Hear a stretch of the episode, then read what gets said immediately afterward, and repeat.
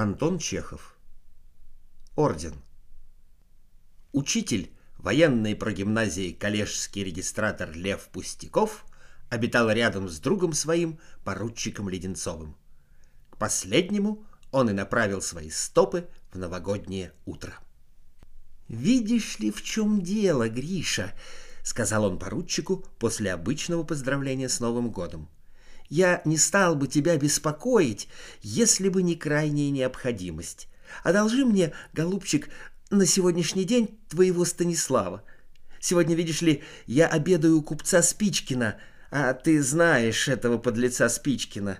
Он страшный, любит ордена и чуть ли не мерзавцами считает тех, у кого не болтается что-нибудь на шее или в петлице. И к тому же у него две дочери.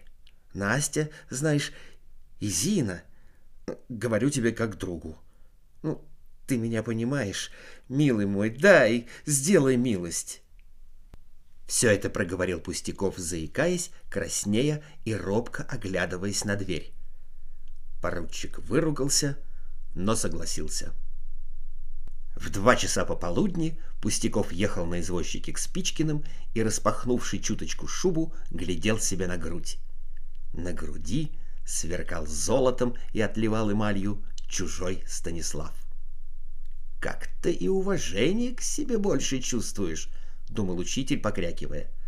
«Маленькая штучка, рублей пять, не больше стоит. А какой фурор производит!» Подъехав к дому Спичкина, он распахнул шубу и стал медленно расплачиваться с извозчиком. Извозчик, как показалось ему, увидев его погоны, пуговицы и Станислава, окаменел. Пустяков самодовольно кашлянул и вошел в дом.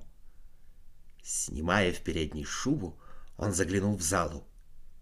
Там, за длинным обеденным столом, сидели уже человек пятнадцать и обедали. Слышался говор и звяканье посуды. «Кто это там звонит?» — послышался голос хозяина. «Ба, Лев Николаевич, милости просим. Немножко опоздали, но это не беда. Сейчас только сели».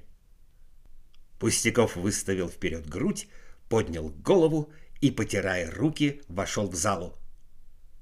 Но тут он увидел нечто ужасное. За столом рядом с Зиной сидел его товарищ по службе, учитель французского языка Трамблян. Показать французу орден значило бы вызвать массу самых неприятных вопросов, значило бы осрамиться навеки, обесславиться. Первой мыслью Пустякова было сорвать орден или бежать назад. Но орден был крепко пришит, и отступление было уже невозможным.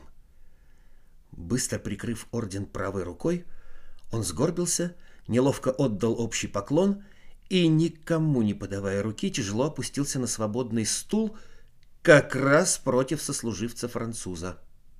«Выпивши должно быть», — подумал Спичкин, поглядев на его сконфуженное лицо. Перед Пустяковым поставили тарелку супу. Он взял левой рукой ложку, но, вспомнив, что левой рукой не подобает есть в благоустроенном обществе, заявил, что он уже отобедал и есть не хочет. «Я уже покушал-с, мерсис», — пробормотал он. «Был я с визитом у дяди, протеерея Елеева, и он упросил меня того пообедать». Душа Пустякова наполнилась щемящей тоской и злобствующей досадой.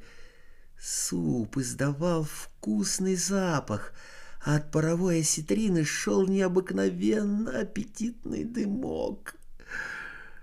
Учитель попробовал освободить правую руку и прикрыть орден левой, но это оказалось неудобным.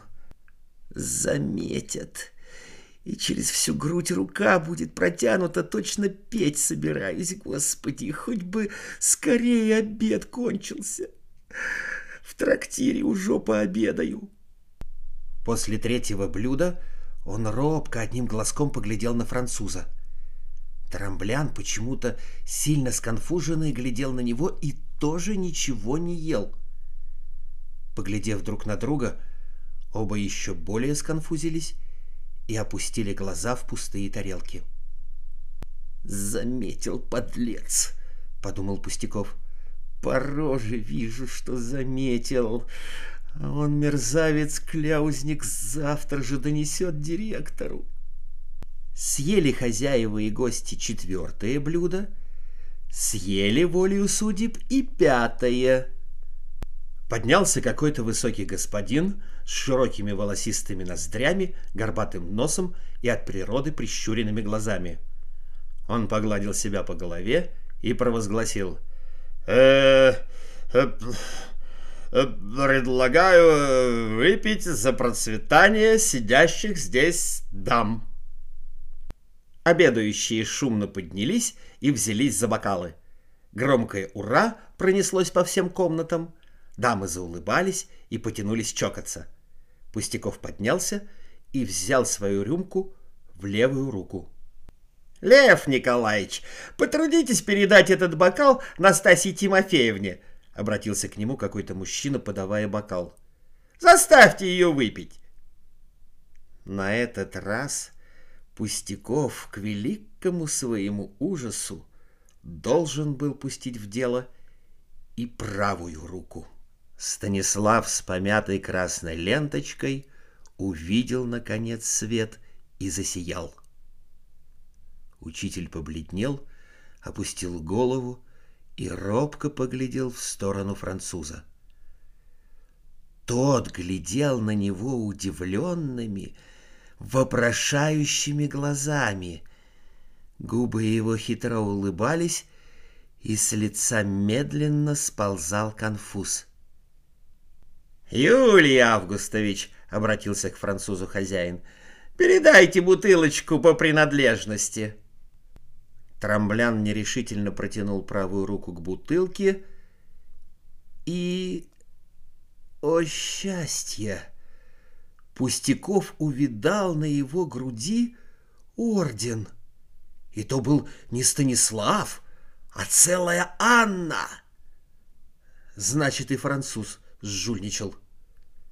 Пустяков засмеялся от удовольствия, сел на стул и развалился. Теперь уже не было надобности скрывать Станислава. Оба грешны одним грехом и некому, стало быть, доносить и бесславить. а м промычал Спичкин, увидев на груди учителя орден. «Да-с», — сказал Пустяков. «Удивительное дело, Юлий Августович, как мало у нас перед праздниками представлений, сколько у нас народу, а получили только вы да я. Удивительное дело». Трамблян весело закивал головой и выставил вперед левый лацкан, на котором красовалась Анна третьей степени. После обеда Пустяков ходил по всем комнатам и показывал барышням орден. На душе у него было легко, вольготно, хотя и пощипывал под ложечкой голод. «Зная такую штуку, — думал он, завистливо поглядывая на Трамбляна, беседовавшего со Спичкиным об орденах. «Я бы Владимира нацепил. Эх, не догадался». Только эта одна мысль и помучивала его. В остальном же он был совершенно счастлив.